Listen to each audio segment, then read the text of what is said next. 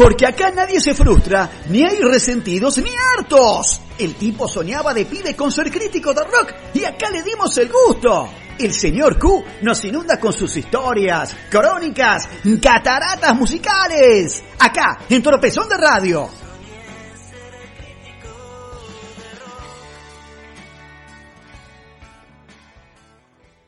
Buenas noches Pablo, buenas noches Marcelo, buenas noches a todos ustedes queridos amigos. Los saluda como cada martes por la noche el señor Q presentándoles esta vez el capítulo número 19 de la historia del rock argentino, acá en las cataratas musicales, acá en Tropezón de Radio. Y vamos a seguir esta noche con la segunda parte de la historia del fallido regreso de Cerú Girán. Superado el asunto del contrato, superado el asunto del uso del nombre Superado el asunto de la grabación del disco. Superado el asunto de la conferencia de prensa. ¿Qué otro asunto podría complicar la ya complicada reunión de Cerugirán? La gira. De los shows planeados, enseguida se cayeron dos, Mendoza y Mar del Plata.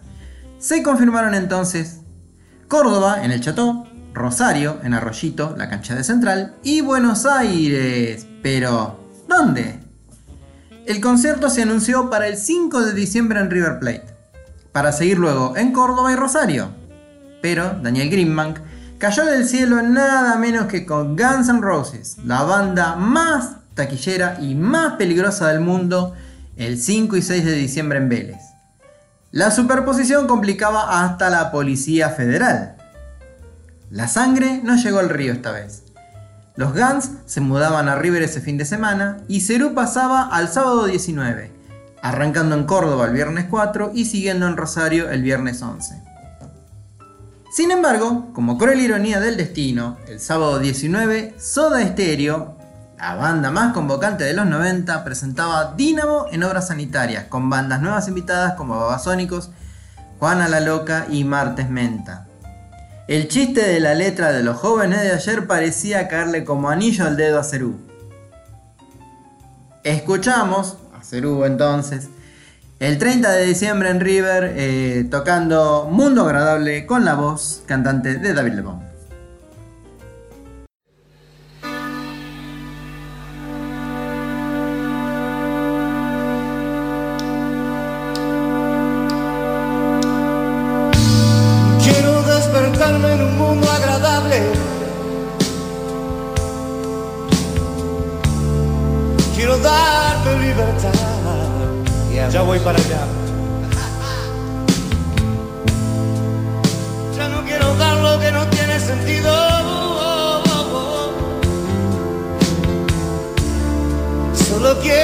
fiesta.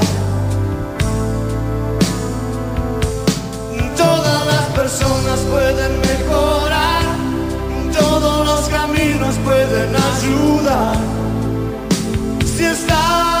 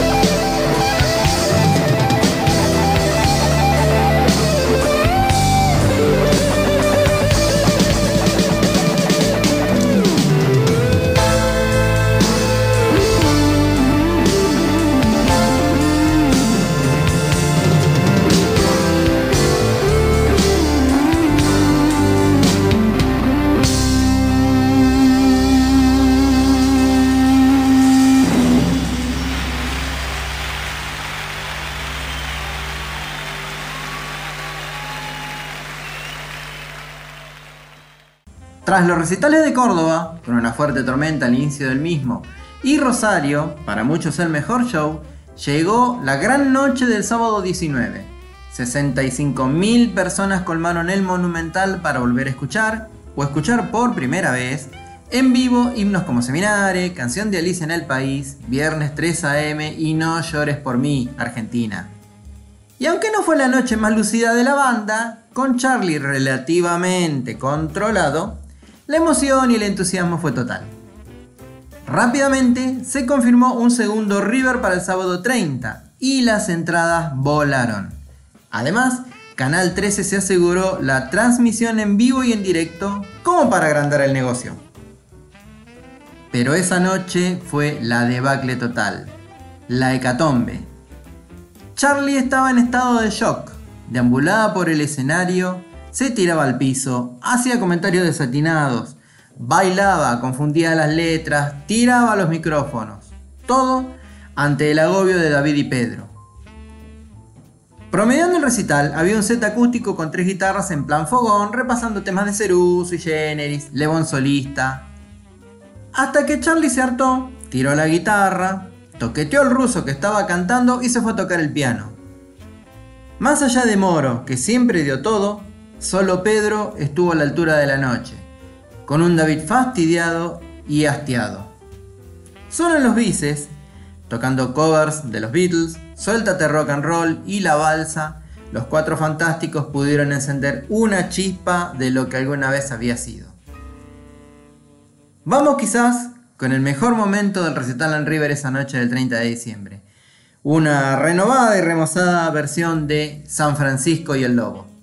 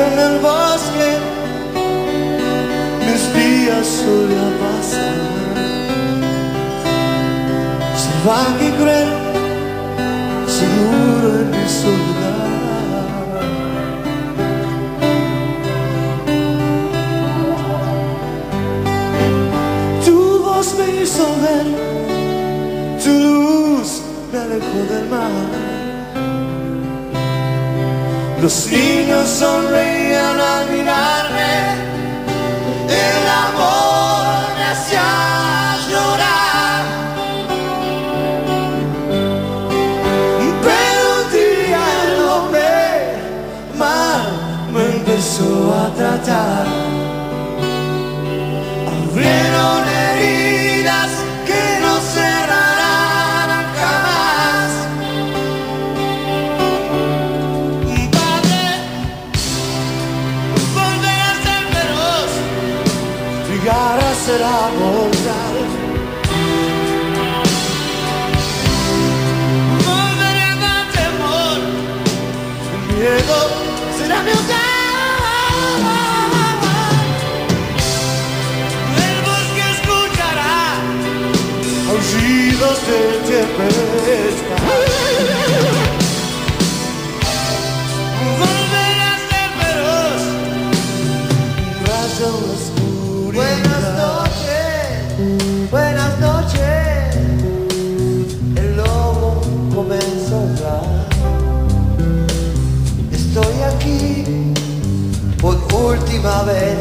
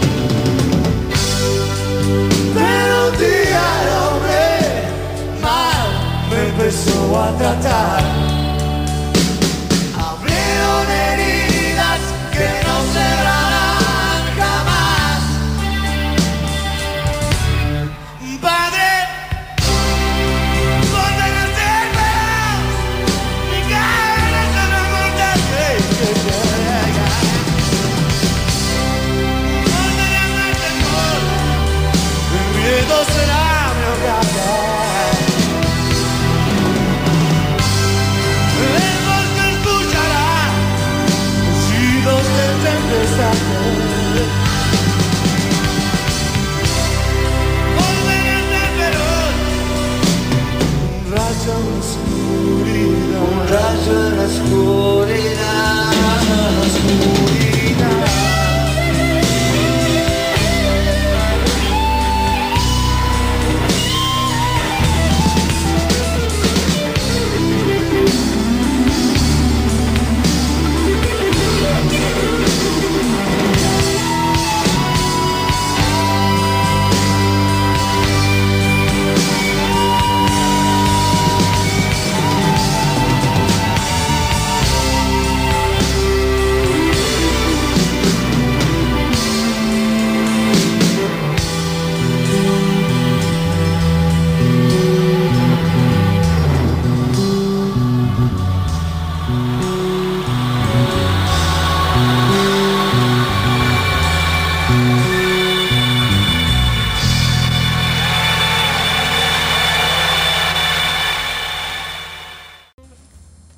Como broche final a esta sucesión de hechos bochornosos, en 1993 se editan los dos discos de Cerú Girán en vivo.